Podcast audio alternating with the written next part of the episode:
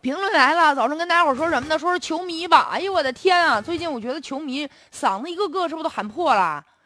哎呀，这球迷看球的时候真心是太激动了，特别是再买点酒，买点下酒菜，几个男的在一起，那震耳欲聋啊，就跟打起来了一样。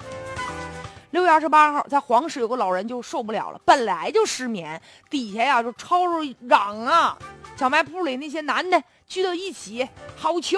哎呦喂，就那动静大的呀，吵的是老人家实在受不了了。外面下着雨啊，听着他们在这喊呢，那心里哇凉哇凉的呀，大半夜的不让人消停。老人吧就害怕，说怎么办呢？说这我报警吧，万一警察觉得事儿小不来管咋办呢？所以老人报了个假警，就说有人赌博，那警察立马出动了。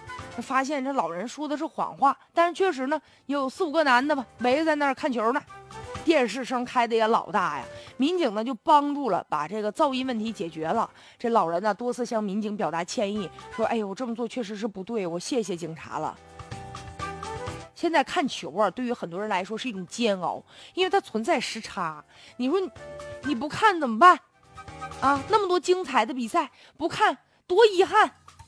看看就得熬夜，看你就大声吵吵就影响别人吗？看球没有问题，关键是看球过程当中能不能文明一点儿，不要扰民。咱把电视的音量尽量啊放低，是吧？不要怒吼，不要喝酒，不要吆喝。别因为这个看个球再吵起来，影响了邻里之间的这个关系，那就不好了。当然了，报假警的这位男士啊，这样的做法确实也是不应该。